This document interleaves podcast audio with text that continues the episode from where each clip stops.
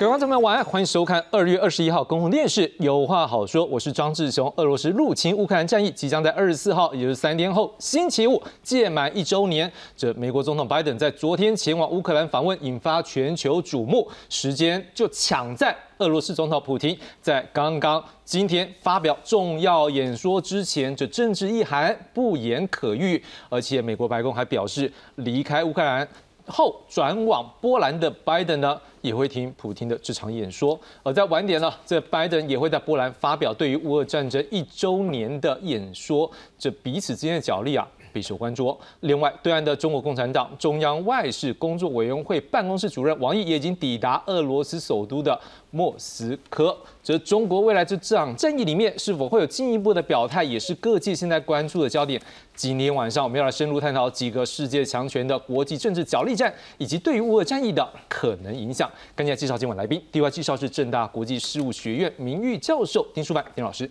主持人好，各位观众好。另外介绍的是淡江大学外交与国际关系学系主任郑其墨郑老师。哎，主持人好，呃，各位观众大家好。第三位介绍是国防安全研究院国防战略与资源所副研究员陈亮志陈老师。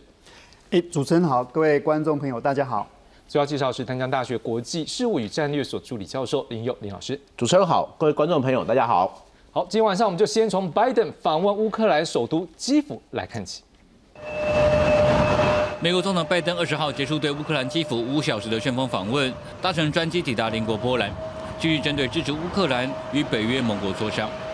二十号稍早，拜登意外现身还在交战中的乌克兰首都基辅，在基辅的记者会上，拜登回想起一年前他与泽伦斯基通话的内容。And I don't know they remember what you said to me, but you said, and I quote, "Gather the leaders of the world, ask them to support Ukraine." 拜登还造访乌克兰士兵纪念墙与乌克兰东正教堂。拜登离开教堂时，基辅再次响起空袭警报。基辅街头甚至特别装上了一块纪念砖。而拜登在基辅也宣布加码五亿美元的援助，以及对俄国新一波的制裁。He's just been plain wrong, plain wrong. And one year later, the evidence is right here in this room. We stand here together.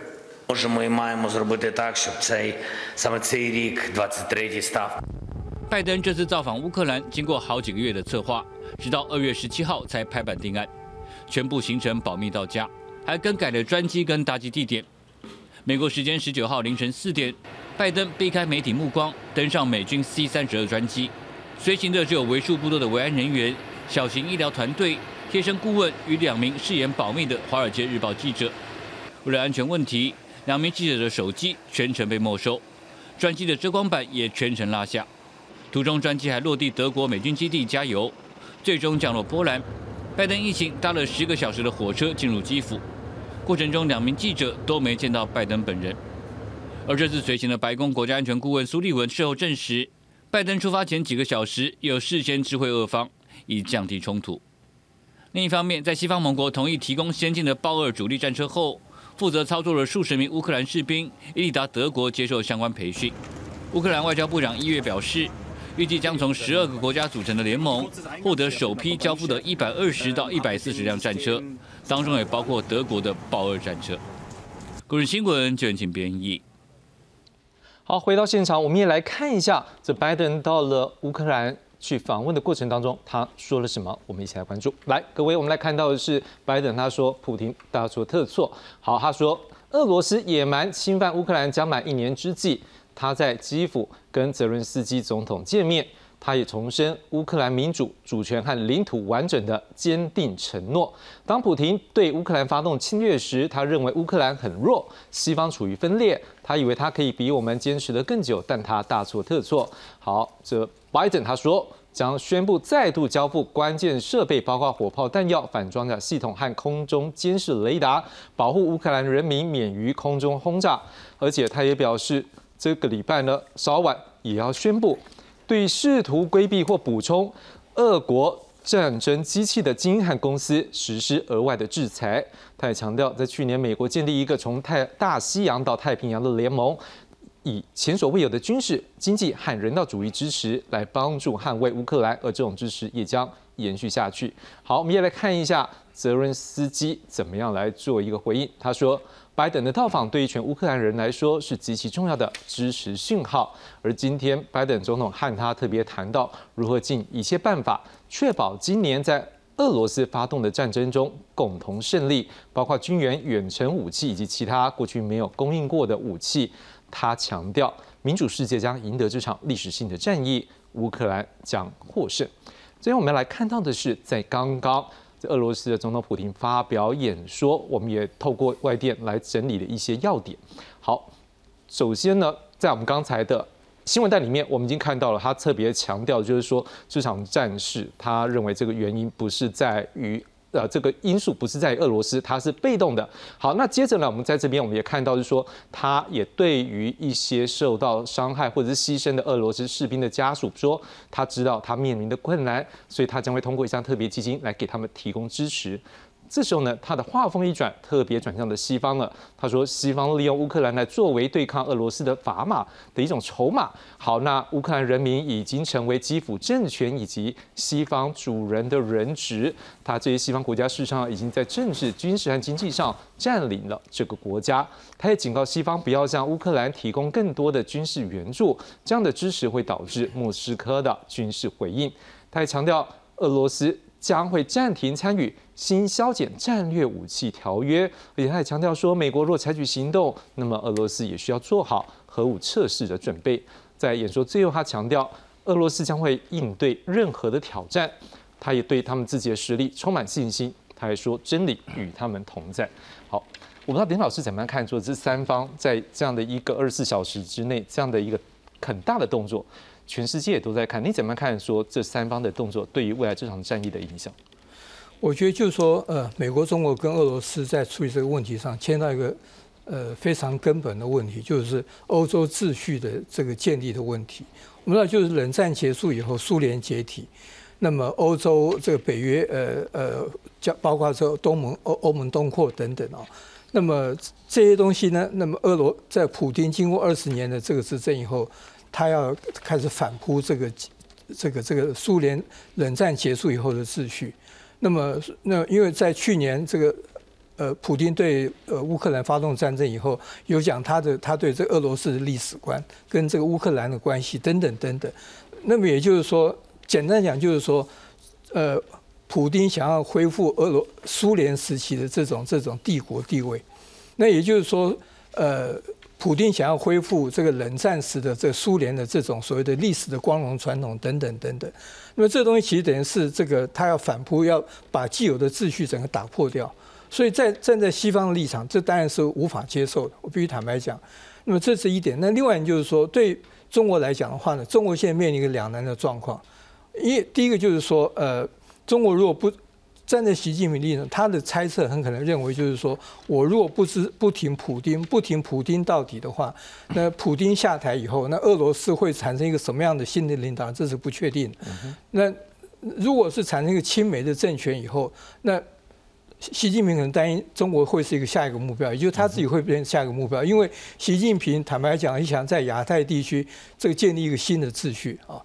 中国经过改革开放三四十年，累积庞大的实力。从二零一三年开始，习近平推出了一系列的，不管是一带一路啊，或是这个东海航空识别区等许多许许多多的东西。那么这个东西其实是对美国所建立的秩序是一个很大的挑战。那么美不只是美国担心，日本也担心啊。这个南韩在现在政府某种程度也是担心啊。所以呃，习近平站在习近平，他可能担心就是说，如果没有把俄罗斯挺住的话呢，那么他可能是下一个目标。所以这个东西就变成为什么？就是说，大家对一个整个世界世界秩序的一个争夺战。那么，呃，那刚好，呃，马上就要面临这个俄罗斯侵略乌克兰一年。那么大家也都知道，在这个侵略一年之前，会有很多动作，普京可能会讲话。那么，所以呃，拜登在想要在普京讲话之前，也开始先去乌克兰访问，来争夺这话语权，把这个话，把他的这个对整个处理秩序的问题都先讲清楚。这样，那么当然，呃，本来呃，前一阵子俄罗斯有有媒体有报道说习近平要去访问这个呃莫斯科，可是呢很难很很选习近平知道他如果亲自去的话，那个事情会更更麻烦，所以他就派这个王毅去来淡某种程度来淡化一下。不过你可以看王毅的讲话来讲，我觉得其实相当的反映一个习近平的一个说法，所以我觉得这里面见到一个呃一个秩序的问题。当然，拜登借着机会来来支持这个这个乌克兰。支持泽伦斯基，那么来来强调信息，就是说这这样的秩序是不容被打破的。是。那另外我要请教一下老师，我们来看一下，刚才我们也看到是说这个普京，他的强调是这个责任是你们西方造成的。哦，不是我，而且我现在也是被动的，所以我现在被动也要退出，就是你这个战略武器可能减少这样的一个条约。当然，这个东西就大家会感受到说，他已经有一定的一个反击，但是也在看到说，他前面的一个相关说法，甚至就今天的演说，刚刚最新有一些国际媒体他们的一个评论，可能是说，这看起来好像是他必须要去对他这一年来，俄军可能相对是比较不利的一个局势，他也要对他的国人有一个说明。你怎么看说刚才普京的一个态度？呃。呃，这个很有趣哦。那其实刚刚普京的讲话是刚刚释出的了哈。那其实他呃有这样的说法，把战争的责任归咎到西方哦，这不是第一次哈。那其实从战事开始延宕之后哦，他就一直有这样的说法哦，好像就是西方发起这个战争啊，那乌克兰是美国的傀儡哈，那俄罗斯被迫应战哈，那一再，其实，在三天前十八号哈，他在一个呃所谓军事生产一个呃中心的一个讲话，他也提到这个哈，那是西方啊在利用乌克兰啊故刻意削弱俄罗斯啊。那不过我刚刚看到哈，那因为这是比较新的东西哈，我刚刚看到呃普京的说法哈，包括呃军事回应哈，包括要所谓的暂停啊，那个那个所谓新血啊血点那个啊战略和战略武器条约哈，那这个部分呢，呃我我个人有点觉得啊，普京几乎把家底哈都搬出来了哈，也就是说他能谈判的筹码。哦，都搬出来了哈，那呃基本上就进一步哈，那其实包括呃军事回应啊，军事回应，大家普京也其实也强调很多次了，也就是说啊，西方如果不停不停止啊这样子的啊各种对乌克兰的援助哈，那俄罗斯呢啊必将采取所谓的啊军事回应的动作哈，那但是到现在哈，我们其实基本上还没有看到那个回应了哈，那所以呢。那，基本上从呃我们最新看到的啊，普京的讲话啊，那呃，首先呢，大概呃，这应该是一个强弩之末了哈。我想最后一个，那刚刚主持人提到的哈，那对国内的交代哈，那其实就在于说啊。呃，普京其实是为了捍卫国家的主权啊，那是西方啊利用乌克兰啊，然后在呃封锁哦，包括包括呃刚刚呃丁教授特别提到的哈，有关呃普京在恢复前苏联哈所谓的呃所谓的建立啊，这二十年来的努力啊，重新在啊重建啊所谓的俄罗斯的安全空间这个部分哈，那呃特别强调啊，那俄罗斯的安全的一个 concern 一个关切哈，那这个部分呢，其实啊当然。呃，虽然呃，他对于国际社会、对于西方的反应啊，那基本上我觉得是呃相对有点软弱了哈，不够强硬啊。那但是在主要在安抚国内啊，我的看法是。那蒋老师刚才透过丁老师跟郑老师，我们大概看到一个基本的点，就是说，在俄罗斯这一年来，他有他。打这场仗，它的基本利润，但这个基本利润相对对于国内来讲，它不一定买它的单，甚至有人现在被迫要去从军，可能也开始有反弹的声音。所以就像郑老师讲说，我们也需要去给他做安抚。所以看起来在今天的演说中是这一块，但是也不可否认是，如果说像刚才丁老师有讲了，这个拜登去这抢先一步，这个是不是也是一个战略上算是成功的？确实让。普京今天的讲话的一个气节，因为大家原本在关注是他会提出什么新的特殊军事行动，但是刚才看起来好像已经变成老师刚讲的，把他的谈判筹码拿出来，变成在转成是谈判的。您怎么看？说拜登这一次的此行有什么样多功能的方向？因为包括我们也看到，是不是对于中国也可能有一定的影响，或者是说对于他的欧洲盟友的部分，这是不是也请您来帮我们解读一下？的确哈，这个俄乌战争即将届满一年哈。那拜登在这个届满一年呃的日子前夕哈，来到访这个基辅，我觉得它具有多项的这个意义。那他要传达的对象，首先第一个就是告诉呃泽伦斯基，告诉俄乌克兰，呃美国是强烈的啊，还是继续的支持呃乌克兰好在这一场战争里面。那这个跟去年战争发生的时候。以来，我觉得美国的立场基本上是一致的，并没有出现什么样的变化哈。这个是第一。第二个，其实我觉得拜登的动作也要告诉美国的盟友，尤其是欧洲的盟友，好，包括这个北大西洋公约组织以及欧盟的盟友们。美国对于欧洲的安全，像刚刚丁老师所提到的这个欧洲的秩序、欧洲的安全以及俄乌战争的一个呃变化与发展，美国的立场这一年来也是一致的，好，还是继续支持呃这个呃战争应该要尽快的结束，然后基辅的这个安全应该要获得呃保障，然后也承诺美国对欧洲安全、欧洲秩序的一个呃这个承诺。好，所以我觉得这是第二个层面。第三个层面，我认为其实拜登也是在巩固好美国自己的一个外交政策。从他上来，呃，二零二一年，呃，大概一年的时间，很快的就呃爆发了俄乌战争。那美国在二零二一拜登上来之后，他啊不断的强调，他要重新回到啊世界领袖的这个地位，然后要强化他跟这个啊同盟国以及战略伙伴的这个关系。那俄乌战争的爆发，刚好是一个很好的试金石，来 test 美国外交政策或是拜登政府的外交政策是否如他在竞选以及上任之后所所倡议的。那整个演变这一年多来看起来，也的确是如此。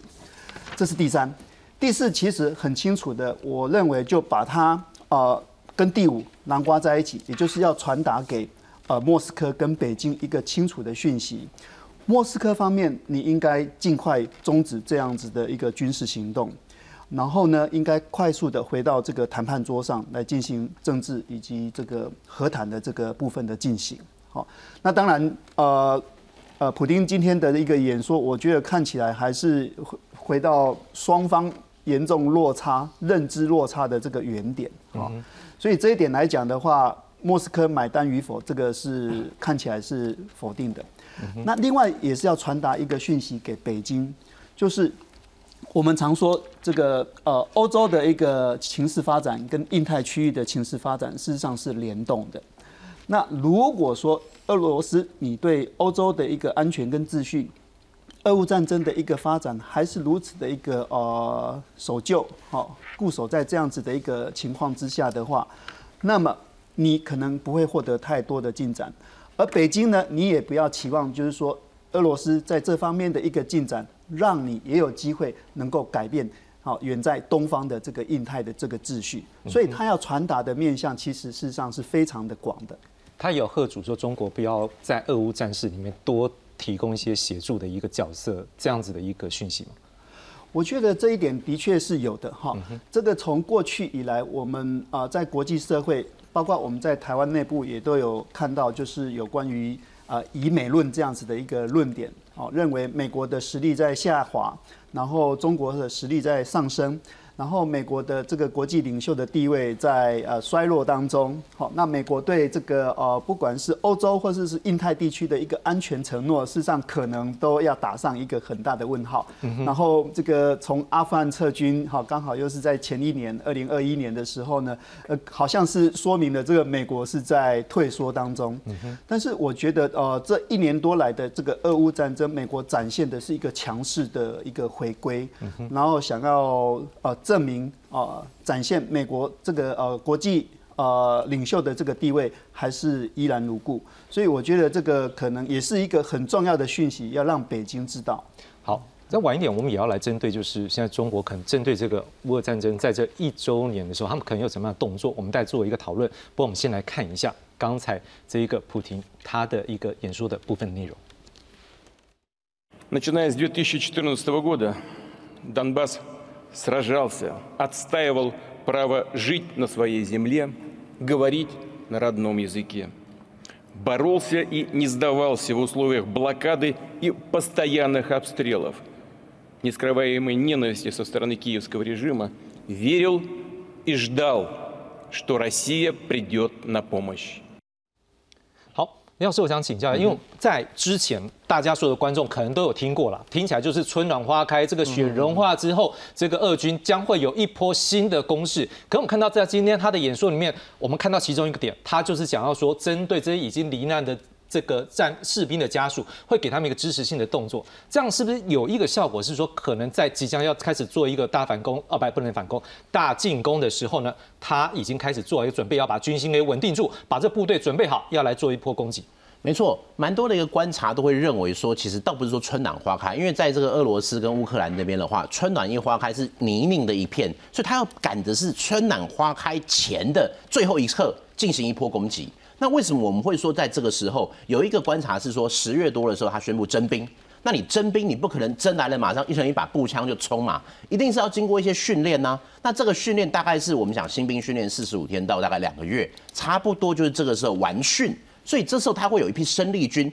可以去投入到战场。那很简单，战场上的话，我们讲抚恤或很多一些有的没的这些东西，他需要去对国内进行一个交代。那这边其实也跟这一次我们讲拜登他现在去基辅有一个有一个蛮直接的一个关系。大家都知道你可能在这个时候要打，那他会怎么打？我们从这图上来看的话，目前来看的话，我们从之前来看，最之前在一年前吧，一个就是从什么呢？好，克里米亚从南边往上。另外一个是从东部这边打过来，然后另外一个就是什么呢？北边白俄罗斯之前说一直要不要参战啦，或者是白俄罗斯有一些跟俄罗斯有很多的一个军事的关系，那他会不会从北边这一边直接下来打基辅，重新重新的一个重到一次一年前的攻击的模式？这个是外界大家一直在观察的一点。那好，我现在拜登在这个时候去基辅。其实有几个意涵，刚才蛮多老师讲的是比较偏在外交跟政治上的意涵。那今天有一个比较军事上的意涵，是我现在拜登人就在基辅，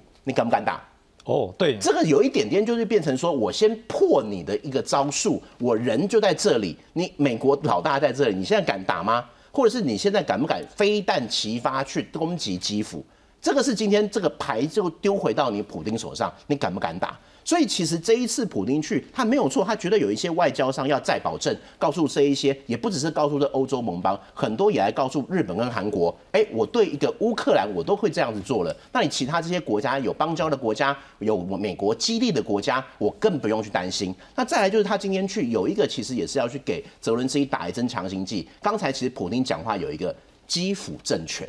这代表是什么？就乌就普京的角度来看，你基辅是伪政权嘛？你基辅这不是政权。可是就泽伦斯基的角度来看呢，你的这一个俄你俄罗斯在我的地方搞了投票啦，搞了公投啦，把这几个州，我们看卢甘斯特、顿内斯特、扎波罗热跟这个赫尔松这些地方，你在这些地方搞搞公投，就说要并入到俄罗斯，你才是伪政权呢。所以其实今天。拜登去基辅有另外一个是要告诉全部的乌克兰人说，我只承认你泽伦斯基这个政权，这个我们在讲在政治战略上面是很重要的一环。那其实现在我们要在看的是，现在其实说实在，普丁他打了一个如意算盘，是说好没关系，不管谈判也好，可是至少我这四周要去赞助，或者是这个以勒涅伯河为界。可是其实我们要知道的是，这个两个地方可能俄军掌握还比较多，但是在扎波罗热跟这个赫尔松这两个地方，在边。界的这个地方其实是打打停停的。我们最近也看到，俄军有一些攻击，乌军有一些反攻，双方是形成一个焦灼战的状况。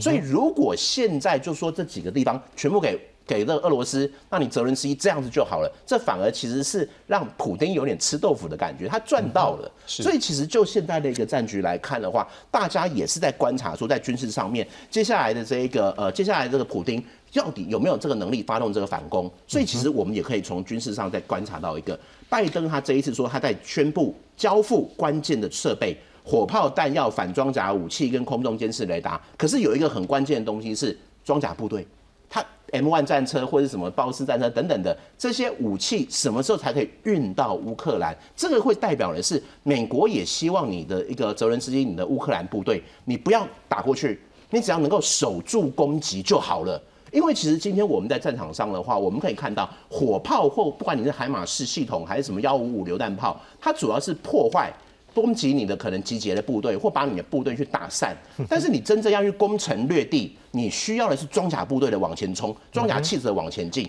但是就目前来看，今天的乌克兰最缺的就是这一点。俄军也知道，所以其实俄军在这几次的攻击上面的话，俄军他瞄准的就是先歼灭你乌克兰的有生力量。让你的人员无不够的话，你就没有办法去扩张你的战果。所以为什么其实现在双方会陷入这样的一个焦灼的情况，是有它一个军事上的一个意涵。那我们再回来再讲的话，我个人啊会认为，其实拜登他这一次去。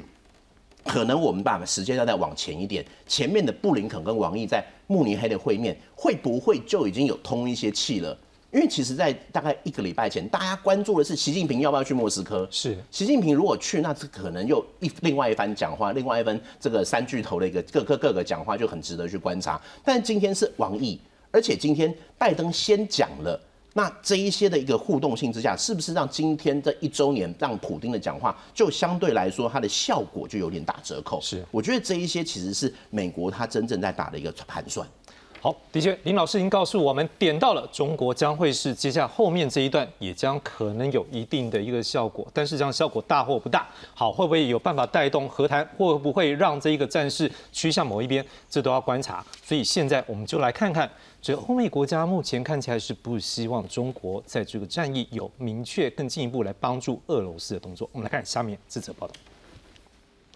俄乌战争开打将满一年，继美国国务卿布林肯当面警告中共中央外事工作委员会办公室主任王毅，要中方不能提供物资支援俄军，否则会有严重后果。欧盟官员也警告中国，不得提供莫斯科武器，不然就是逾越红线。目前援助乌克兰是当务之急。How do we provide quick arms to Ukraine, especially ammunition? They have cannons, but they lack ammunition. 敏感时刻，美国总统拜登造访乌克兰基辅，王毅则访问俄罗斯莫斯科，传出将和普廷商讨俄乌战争可能的和平计划。美中各自出访乌俄，让外界嗅出暗中较劲意味。而面对欧美指控，中国外交部长秦刚回击：中国为缓和乌克兰危机，已发挥负责任和建设性作用。我们敦促有关国家立即停止拱火浇油，停止向中国甩锅推责，停止鼓噪。今日乌克兰，明日台湾。而拜登捷足先登到访基辅，分析则认为对普廷国内政局恐也产生一定压力。When he becomes hated by more than half, and we're driving in this direction, the chance for big chance, the chances for uh, for a coup, uh, elite coup, military coup, will uh, increase. 俄鹰派专家批评普廷在战场上的软弱。前俄国联邦安全局官员葛金还说，拜登可能会造访乌东前线，并且毫发无伤脱身。俄乌战争何时能露出和平曙光，目前未知。加上俄罗斯明年即将举行大选，普廷正面临内忧外患夹击。专家认为，普廷最终会物色接班人，但可能仍然由他在幕后掌握实权。记者欧荣、张子佳、郑维仁综合报道。好，刚刚林老师有提到这个中美双方在之前在这个安全会议上面有一些接触，我们来看看在这个会议过程当中双方沟通的一个大概的内容。好，我们先看到第一个部分，当然就是针对在之前的一个气球事件，当然双方各自的立场也很明确的再度表达。好，在俄乌战事的部分呢，我们看到布林肯是强调，中国如果协助俄罗斯规避有关的制裁或提供物资支援，普廷的军队会有严重的后果。王毅则强调说：“诶，我们中国对于乌克兰战事没有袖手旁观，也没火上浇油。这中国会继续站在和平的一边，站在对话的一边。可是，我想请问一下丁老师，看起来欧美这些国家好像没不一定认同他这样的说法，还是坚持希望他不要去过度的介入，或者是不要来做一个协助？为什么？呀，没有错，就是说，顺着我刚讲，就是如果这是牵到一个整个欧洲政治秩序的话。”那么，所以呃，欧洲国家当然不乐见这个俄罗斯扩大它的影响力。那么，当然就是说，俄罗斯怎么样？呃，可是俄俄罗斯目前能够撑得住。那当然，俄罗斯背后有很多的援助。中国当然是一个，绝对是很重要，因为中国毕竟是呃这个联合国常任理事国之一啊，全世界第二大经济体等等等等。所以，这是为什么？就是说，呃呃，从这个过去以来，呃。呃，至少在过去过去几年，那么中国因为其他的因素跟欧洲关系其实处得很僵的，不管新疆或是这个香港的问题。可是呢，从去年二月二十四号，当俄罗斯侵略乌克兰，那么在中国几乎是站在俄罗斯背后的时候，那让这个让这个欧洲的反中又多了一个非常有利理由，就是说，因为你支持俄罗斯，让俄罗斯能够破坏欧洲的秩序，所以我们是反对的。那么所以在这种情之下的话，那么呃王毅最近跑了一趟到莫斯科以前跑了几个欧洲国家，可基本上呃王毅想要这个想要表达中国立场，可是基本上欧洲国家不太能够接受的啊，这第一点。第二点，王毅有一个目的就是希望透过他的访问能够分化欧洲跟美国的关系，特别在共同处理这个这个呃乌克兰议题上，乃至于处理印太地区。可是基本上，呃，王毅想要来分化几个欧洲主要国家，包括德国、法国、意大利，呃，等等等等。那么基本上，王毅其基本上也，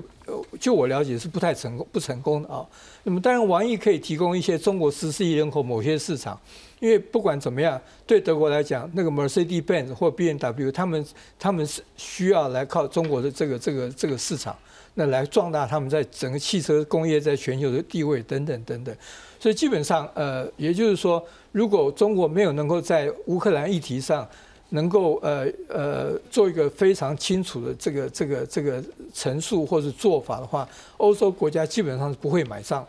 那么这个其实我相信王毅也很清楚，这样。那么我相信习近平也非常清楚。好，那我们再来看说，事实上在这一次王毅在几个国家来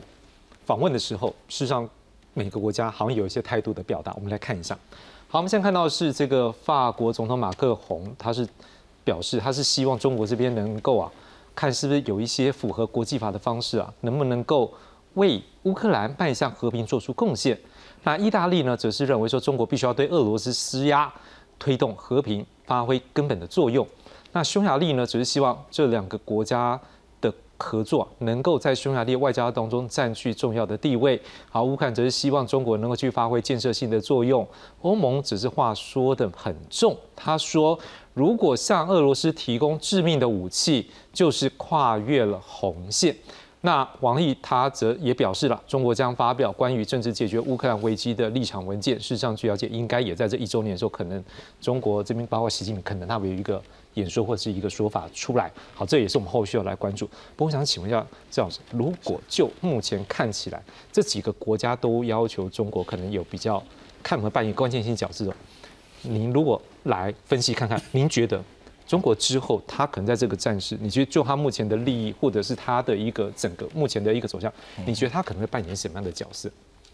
呃，您说到是，可能例如说他对这个战士的时候，他可能会希望扮演什么角色，或者是他希望这个战士怎么样，怎样子是比较和平呢，还是说维持现状呢，还是？不知道您怎么样看？呃，其实欧洲的立场啊，刚刚丁教授已经讲得很清楚了哈。那他们其实曾经对中国有很大的期待哈，特别是法国跟德国哈。那即便是马克龙在现在的讲话也都还蛮持平了哈，是外交辞令啊。那不过呃，就像丁老师刚刚强调的哈，那。呃，其实中国在刚开始哈，不愿意谴责俄罗斯哈，那其实，在呃整个欧洲的名义上哈，它有一个呃一个非常负面的一个一个效应哈，那所以呢。呃，我想在目前欧洲啊比较一致的看法哈，就是呃所谓的呃伯雷利所提到的哈那个红线哈，希望中国不要跨越那个红线哈。那因为呃就像泽伦斯基讲的哈，那如果啊中国对俄罗斯提供军援哈，那或者是最近啊那个美国情报单位所释出的哈，那中共可能会啊提供所谓的啊一个杀伤性的武器哈，那那样子哈，那像啊泽连斯基就表示那就意味着第三次。世界大战了哈，那所以呢，呃，包括之前呃在慕尼黑安全会议哈，那个会议里面，就像刚刚的背景新闻哈，那基本上是各说各话了哈，那各自去重申彼此的立场哈。那其中啊，我想最重要的就是呃布林肯啊跟啊王毅强调哈，你不要跨越红线哈，你跨越红线，我们一定会有反应哈。我想这应该是呃其中最重要的哈。那所以呢？呃，在目前啊，在目前，那当然，呃，对中共的态度哈，那呃，刚刚也提到哈，那有关呃呃，在王毅在呃所谓的呃所谓的呃政治解决哈的一个和平计划哈计划里面哈，那其实他在前天的全球安全倡议里面啊，他已经大概有提到了哈，就是支持所谓的啊对话谈判政治解决乌克兰啊的危机啊的热点哈，那另外。啊，他特别强调啊，那各国的正当合理安全关切啊，这当然就是帮呃呃呃俄罗斯讲话了哈，这是呃他提到的哈。那这跟俄罗斯啊表示他的安全受到北约的威胁哈，这是这是一样的哈。那呃但但是他后来的呃在他之前在慕尼黑的讲话一样提到领土完整哈，一样提到啊所谓联合国宪章哈，那一样提到和平解决哈。那不过哈那呃如果我们来深究哈中共的立场哈。那在这场战争里面，哈，我想中共的立场啊，那我呃，我想呃，对中共来讲，哈，最最 worst 啊，最糟糕的 scenario 啊的情况，应该就是普京战败了。好，那俄罗斯阵情发生了一个比较大的转变，然后呃，行说成成立一个亲西方的政府，哈，这是这是对中共最不好的哈。那呃，其实目前哈，如果战争继续延续下去的话，哈，那呃，其实对中共基本上并没有太大的坏处，哈。那所以啊，我想中共呃比较基本的立场哈，我想他啊要。呃，支持啊！我想我们看到了中共相对还是支持啊莫斯科啊，那呃相当程度啊，我想他希望。啊，普京至少撑住哈。那当然，另外哈，在中共呃中国国内的学者哈，有些曾经建议啊，习近平啊，那这个时间支持俄罗斯，其实对中共的整体战略是不好的哈。那在这个部分，我我来看哈，那呃基本上这有意识形态认知的问题了哈。那很多人在质疑说，呃，美国其实从清朝一路上就帮着中国哈，那为什么中共始终不信任美国哈？那因为我想对呃习近平来讲哈，那对中国共产党来讲，哈，那呃，西方哈，即便是帮助中国哈，都包藏祸心啊，这是意识形态的一个 gap 了哈，一个一个差异哈。那他觉得西方的目的在改变。中共的政治体制，好，那改变中共的政治体制，表示共产党可能会失去掌控权，哈，那这是呃中共呃始终呃没有办法信任西方了，哈，那呃中共当然其实呃如果这个战争持续哈，然后西方也持续在援助乌克兰，哈，那持续削弱，哈，那另外呢，俄罗斯也被削弱，哈，那被削弱的俄罗斯，只要普京不垮台啊，它会形成呃对中共呃对中国的。呃，越来越大的依赖哈，不管在经济哈，在各方面哈，军事方面哈，那所以呢啊，所以呢啊，目前哈，我们看到的哈，王毅穿梭期间哈，那他可能呃也在试探哈，那呃普京谈判的一个哈，那另外当然呃，我们不确定习近平会不会亲自到访哈，他应该还在看这个形势了哈，也就是说呃，莫斯科很早就已经宣布哈，已经呃发布新闻说那个呃呃，习近平将来跟呃有一个普。习会啊，那但是呃，中共到现在也不松口 哈，那所以呢，那有可能啊，那呃，王毅此行啊，一个呃比较重要的哈，也是一个探底了哈。那至于说呃，希望中共扮演调停者哈，我我我我基本上还是呃支持。呃，丁教授的看法哈，那呃，他的形象，呃，中共在形象上面哈，那基本上在欧洲，我想他应该呃不太可能扮演这样的角色。好，以上是陈老师，您怎么样看？说可能中国在未来这段时间，他可能会怎么样的来立说表态啦，或者是说他的一个政策会不会有所改变呢？还是说可能会更积极一点，或者是说维持消极，可能就维持现在的利益的一个状态？我的观察，我是认为说，那个中国方面抛出有关于这个政治上的一个解决乌克兰问题，好，以及这个啊全球安全的这个倡议，我认为北京是看到呃俄罗斯在俄乌战场上的一个啊僵局，好迟迟无法打开。那这个如果再这样子持续下去来讲的话，其实对俄罗斯。以及对中国两者，事实上他们两者是绑在一起的。对他们两者来讲的话，恐怕都不是一个很好的一个发展。嗯哼。那从北京的角度来讲的话，有没有可能在某一个时间点踩住一个呃停止线，那让战事就在这边画下句点，然后透过政治的一个对话，好谈判桌上的一个呃解决，来解决这一场纷争。那毕竟它也持续了一年，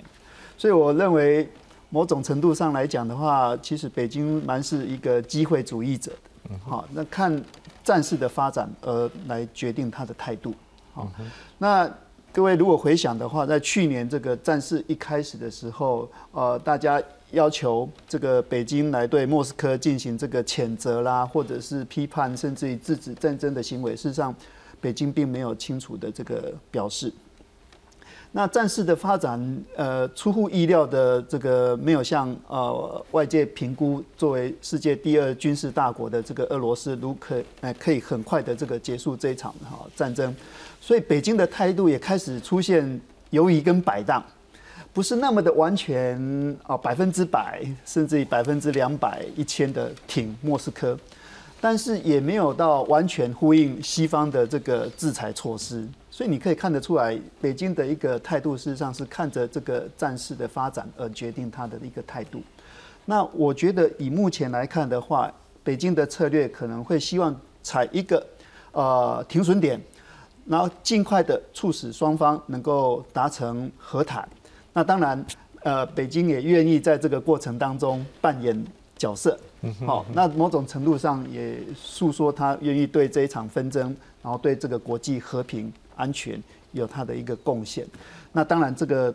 结果如果是好的的话，对北京来讲，它也是一个很好的一个收获。所以我觉得对北京来讲的话，它是极力的希望能够往呃它有利的这个方向来发展。我觉得北京的一个计算是如此。是好，我们大概。现在三位老师讲到这边，我们大概有发现到，可能有两种空间，一种是可能就站在它的本身的利益来讲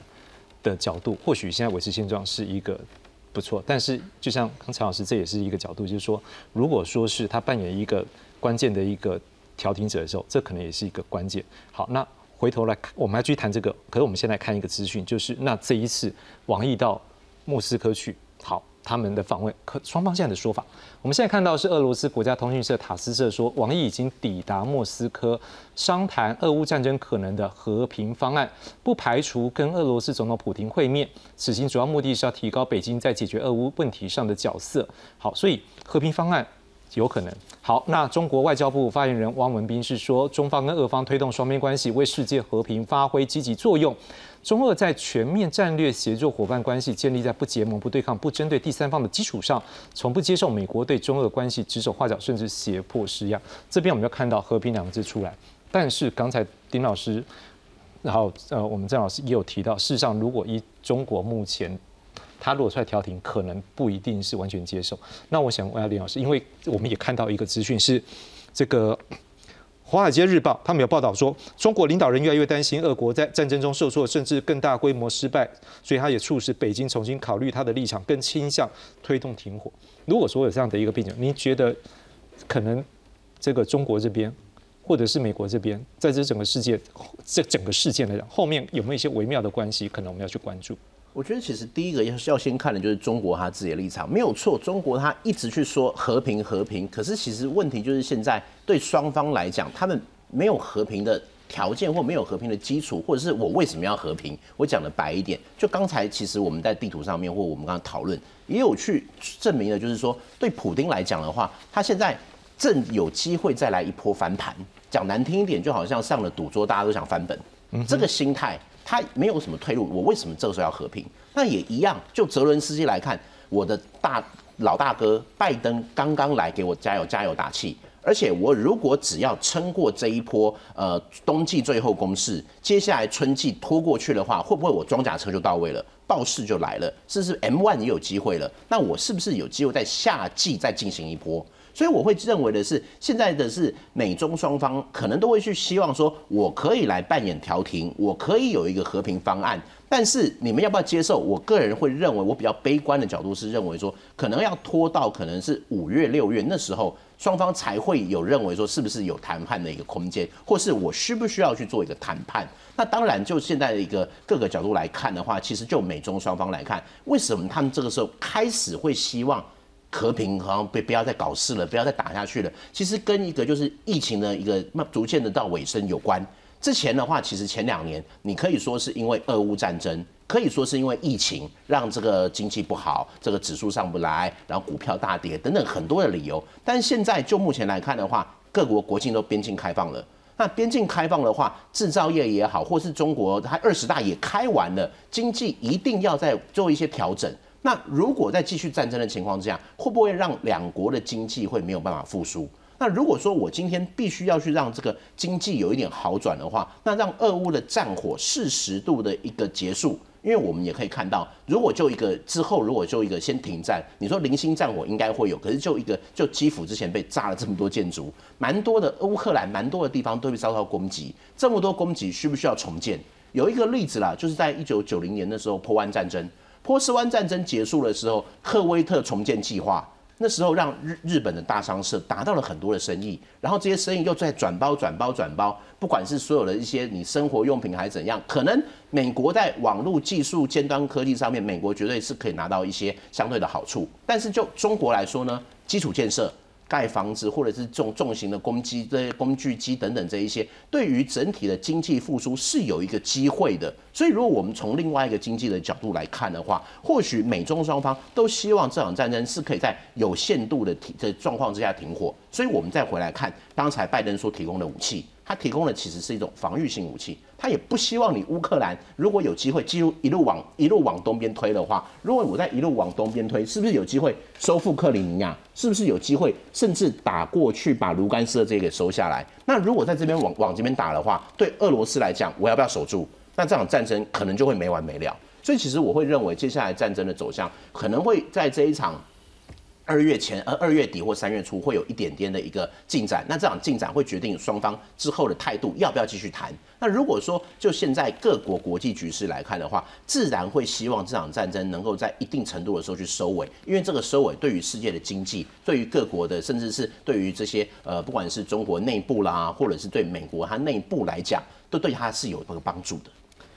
的确，在这一次来讲，世界各国现在都也在关注这样的议题，是因为这场战役实际上对世界来讲是影响很大，也一定一一年了。好，所以我想请问丁老师，如果站在我们刚才已经在讨论中国的一个角色了，那站在美国部分，你怎么来看说这拜登事实上这样子飞到那边，他搭的也不是他空军一号，好是因为看这样军机，然后而且抵达这个现场的时候，他也是像过去其他的国家领袖一样，在后面是在搭。火车，而且他搭火车的过程当中，进入到这个乌克兰的境内之后，这一段事实上美军并没有办法，因为它是一个战区，他并没有把给他有效的一个防卫，这也是冒着相当的战火的风险，所以也是因此让他这次的一个访问乌克兰更受到注目，或是带来的意义更大。可回过头来讲，站在美国的角度，或是拜登角度，这样的一个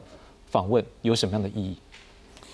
我想帐篷我们刚刚讲了蛮多啊。第一个当然就是说，对于整个欧洲的秩序的问题，对乌克兰的问题等等等等，那么其实都是影响蛮大的啊。那么对于后续要怎么呃美俄之间及美俄中要怎么处理乌克兰，其实都都有蛮大的影响啊。那除了这个，当然就是说呃呃美国去去去访问这个呃呃呃乌克兰，也当然影响到就是说。呃，他向全世界发发出一个讯息，就是印太的整个印太区域的问题，所以那我觉得那真的是一个多方面的影响。当然反过来就是说，是不是也有国内的意义在里面啊？就是说，呃，国内他悬殊，他是一个坚强的领导者，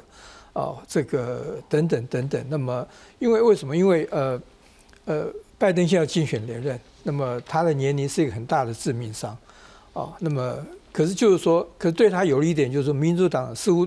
推不出更好的人选，比他更好的人选，所以这个东西是这第一点。第二点就是从目前的民调看起来，他似乎比这个呃这个川普总统还高。哦，从这目前的民调看起来，所以就是说，对他来讲，这个竞选的人其实是有他的利基点在那边，所以他可以透过这种行动来表向美国表达，他是一个坚强的领导者啊。那么他有这个能力来领导这个美国这个国家重返国际，在国际上扮演领导者的角色。的确，就是说，他透过访问乌克兰，向欧盟、向西方对印太地区，乃至于向整个全世界发，真的是发出一个非常坚定、坚呃坚定的讯号，说。我是美国的领导者，我是全世界的领导者，所以我觉得那真的是，就是他的访问其实真的是有可以有多重的目的在那边。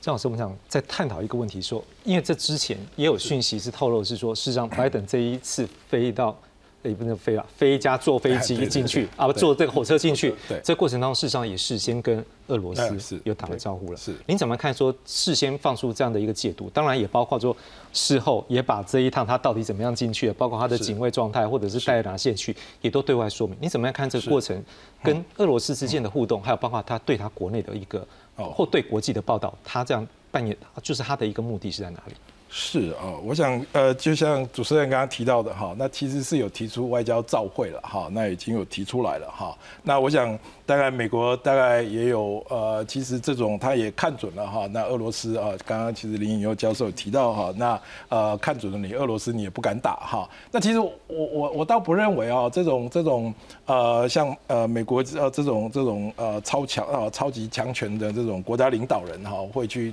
呃冒这个风险了哈。那所以我想，呃，事先的安排哈，那虽然在之前啊，那美国一再的否认说拜登有乌克兰之行哈，那所以呢，呃，我想。呃呃，有些动作哈，应该是做出来的了哈。我我个人是这样判断了哈，但是我其实非常呃同意那个丁教授刚刚提到的哈。那拜登现在确实有需要塑造他强人的形象哈。那其实啊，拜登在国内是受到蛮大的挫折了哈。例如在之前的其中选举哈，那他是呃输掉了，虽然呃民主党差强人意，但是毕竟输掉了众院嘛哈。那另外啊，那刚刚呃呃提到的哈，就是说呃拜登要大大大选哈，那呃他其实拜登在现在执政上来讲哈，啊内政上是问题，但是外交上哈，那一般来讲哈评价是不差的哈，特别是他对中共是非常强硬的哈，那他在俄乌战争里面哈，那所以呢呃刚刚提到的哈丁教授提到的哈，那他被质疑的啊所谓的。啊，年纪太大哈。那另外之前那个气球事件哈，那他被质疑太软弱哈，没有办法保护美国的国家安全哈。那另外呢，他也其实也在转移哈，他那个文件门哈，也就是他他跟川普一样哈，他也把机密公文带回家去了哈，而且是他的律师哈爆出来的哈。那另外移民的问题哈，那美国内政确实有很多问题，而且在二零二零选举之后啊，美国是一个呃高度分裂的社会哈。那拜登，我想他最大的强项啊，他在这方面做表现哈，你看他站到基辅的街头，好，而且呢背后还有那个防空警报啊，那个那个哈空袭警报哈。那另外哈，他也透露说哦，他很勇敢哈，在轻居简虫之下哈，带着简单的水壶啊，就搭着火车进到基辅哈。那甚至啊，刚刚主持人提到啊，一开始。的时候啊，还有人建议他到前线去哈，展现他啊。那谁说我老哈？那谁说我懦弱哈？那我就是一个啊，全世界最强势的领导人哈。那在基辅街头哈，那那那一幕哈，我就是全世界民主国家的老大哈。那我就是来挫普京的，在他演讲之前，我就来挫他的锐气啊。我那意义是相当多的哈。我觉得呃，这个是一个幕僚上幕僚作业上面一个非常高干的安排啊。那对于拜登此行啊，那。至于说对俄乌战争有没有什么太实质的帮助哈，我我是觉得有限了哈，但是对拜登自己哈，那应该是很大的加分。好，以上。赵老师，我们想问一下，如果说拜登这样的做法是有助于展现一个气势，而且在国际上面他有可以把这些盟友可以更加强烈的让他们更支持坚定的话，当有一个比较强的支柱，那相对对于对方这影响可能相对压力也大。所以我们也看到说，今天原本我们大家可能外界认为是说普京会有一个。攻击计划，但是今天看到是他反而比较强烈，是对于对方西方世界要求不要再提供相关的一个军援给乌克兰这件事情，会不会已经反映到是说拜登这样的一个强势动作展现出来的一个气势之后，也让他必须要重新去思考后面的一个战略以及他的战术？的确是有的哈，呃，刚刚两位老师都已经有提到美国国内的因素以及啊这个拜登在外交跟内政上的一个平衡。那拜登的这一次安排，我觉得当然是向莫斯科啊透露一个很强烈的一个讯息，我还是啊世界的这个领袖，然后我对俄乌战争以及对这个欧洲和平与欧洲秩序呢，我还是有相当大的一个发言权，好影响力，好那。普丁当然必须要精打细算。如果他选在这个此刻，呃，对基辅发发动大规模的一个攻击，甚至于造成这个呃美国总统或是美国国安团队或是维安团队的这个伤害的话，这个恐怕我觉得会远远超乎这个莫斯科的这个呃盘算跟呃要承担的这个风险。所以我们看得出来，他今天的一个发言相对是温和许多。固然他也。主张了这个哦，这个西方对呃呃这个呃乌克兰的一个支持不能太过于这个啊超过哈。但是我觉得还有一点哈，拜登也是在向印太区域、向中国展现他的一个强势的一个国际领导能力。是好，这个这一点其实我觉得是一石两鸟。好，一鸟是莫斯科，另外一鸟是北京。是好，我相信习近平以及中南海也是仔细的在观察，并且评估拜登的此行。那针对王毅，当然去了欧洲，也去了莫斯科，这个还好，还好。但如果是习近平的话，那当然这个整个呃竞争哈，这个 tension 的这个 level 又拉得更高了。所以我相信中南海应该会再仔细的这个啊整整理一段。李老师，最后帮我们看一下乌俄战事最后有哪些关键重点要来观察。最后的话，乌俄的战事，我个人会认为关键可能还是在最后这现在这一波攻击。那俄军他还有多少的战力？因为我们看到他炮弹跟这些武器是不够的，让这些乌军他接受美式的武器、西方的武器，它可以发挥到多少的一个效果？我觉得这个是关键。那这边的我再很快补充一下，这个拜登那边，我觉得美国他其实现在他有一点政策转向，因为我刚从美国回来，跟他们有一些接触，美国那边的一些朋友，他们其实会说，接下来这一次的一个出访或接下来他们对中国开始会有一些新的政策。因为他这一次拜登直接去基辅，那大家其实之前没有人在关心这个，大家在关心中国最关键的是麦卡锡要不要来台湾，这件事情才是中共真正关心。那现在其实今天民主党已经去基辅了，那你麦卡锡，你共和党你这边敢不敢去基辅？你要不要去？其实这一个对他国内的政治又有一些新的一个冲击跟变化，我觉得这个才是现接下来我们要去观察的。那另外，在这一个两军的一个交战部分，您觉得会不会因为在双方的势力都开始有一些动作之后，会不会外交、国际关系的动作也会让这军事的动作会再稍微延后一点点？还是说一定要把握住那个融雪前那一刻？我觉得融雪前的这一刻，应该就是一个自身的关键，就好像当年这一个隆美尔讲的最长的一日，最未来对世界最关键的一日，有可能就是在接下二月底三月初这一次一周年的攻击。那至于现在外界都希望有一些状况去把它拖住，可是这个拖住能够拖得住一台往前跑的火车吗？如果你只是用缰绳去控制火车，那可能到最后是你其他国家也会跟你拖下水。所以你看起来是这个局势暂时不会有改变，那我觉得不会有太大的一个改变，甚至会接继续的走向一个泥泞，就好像伊拉克战争，当时原本主要战事可能两周一周就结束，但是后来呢打了十年的游击战，所以要拖这么久。